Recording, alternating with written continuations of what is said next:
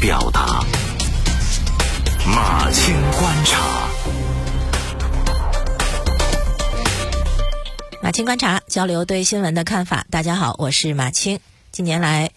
市面上流行一种叫安心裤的裤型卫生巾，兼具普通卫生巾和纸尿裤的优点，颇受女性消费者的青睐。那么安心裤是不是安全？近日，重庆市消费者权益保护委员会对十五款市面上畅销的安心裤做了一个比较试验，发布了试验报告，对其甲醛、微生物污染、重金属污染等问题做了说明。但是呢，令人遗憾的是，这个报告是三月五号的时候做的，呃，所以第二天就已经有了相关的报道，然后到昨天，也就是说，在这个新闻传播的。几天的过程当中，逐渐的被标题党，一个事关安全的议题，最后呢却失了准头。因为多个报道都把检出甲醛当成了标题，看上去呢好像是一种客观描述，确实都检出了甲醛。可是实际上，它是利用了人们谈甲醛色变的心理，因为检出。不是安全问题，超标才是。这就是一直很多科普工作者跟大家反复强调的一个道理，就是不谈剂量谈毒性，那是耍流氓。根据报告给出的结论，所检测出的十五款产品的甲醛含量是合格的。二零一九年最新版卫生巾护垫国标当中，对甲醛含量的要求是小于等于每公斤七十五毫克。这十五款当中呢，有七款。大于五十毫克，有一款六十三点七毫克，都在标准之内。如果要说要改进的话，那么应该探讨的是两个问题：一个是甲醛含量的国标可否进一步下调；另一个则是企业产品能不能改进工艺，进一步降低甲醛值。那再说微生物污染，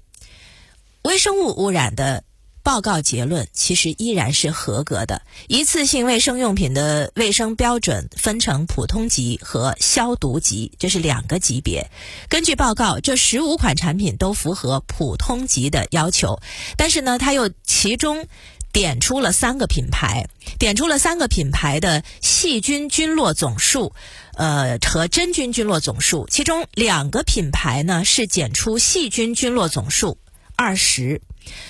呃，还有一个品牌呢，是细菌菌落总数八十，真菌菌落总数二十。好，这个数据意味着什么？他们单独被点出，听上去呢，就好像因为特别这个报告还提醒说要注意微生物污染，就感觉这这三个被点出来的是有问题的。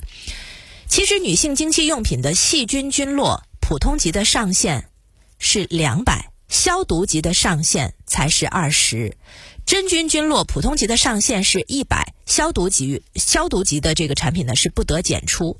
那么这三个被点名的品牌，如果抽样的样品它没有声称自己是消毒级的，那么它他们的数据其实是很不错的。一般来说，消毒级卫生巾、卫生护垫或者安心裤，它是用在什么情况下的呢？它是用在产后或者是手术的情况下的。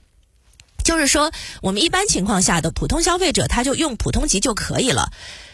那如果用普通级的话，你普通级你不能把它理解为消毒级，普通级你也不能理解为它不安全。你就好比说口罩，它是也是分等级的，这个我们大家都已经被科普过这个相关的知识。我们不能要求普通医用口罩也要达到 N95 的水平，这是一个意思。可是相关报道它不说清楚，非常容易让人以为那几个被点了名的品牌是微生物不合格。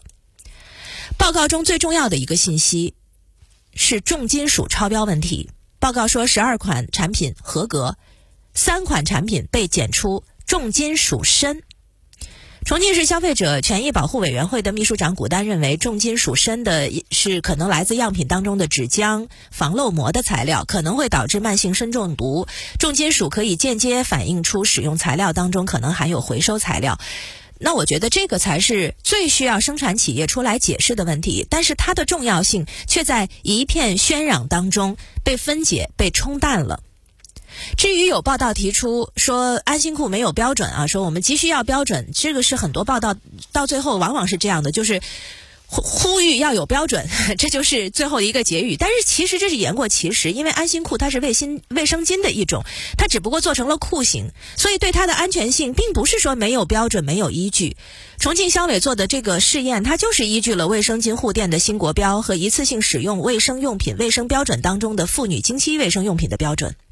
所以它不是说没有标准，我觉得当下市场当中到底有没有存在妇女卫生用品的安全乱象呢？其实是存在的，可是问题并不一定是集中在正规厂家的这些知名品牌的身上，恰恰是市场当中还散落了很多不知道哪里生产的三无产品，呃，还有之前报道当中也点出过的，就是在一些电商平台，我们可以随意的买到那些便宜的散装卫生巾。而这些劣质产品的存在，往往还指向了月经贫困的问题。总之，女性经期安全，它事关多个方面：产品标准、产品质量、市场监督，也事关运输、保存和使用当中的安全注意事项。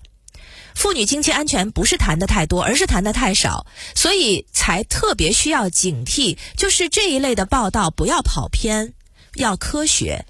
不是拿来吓唬人的。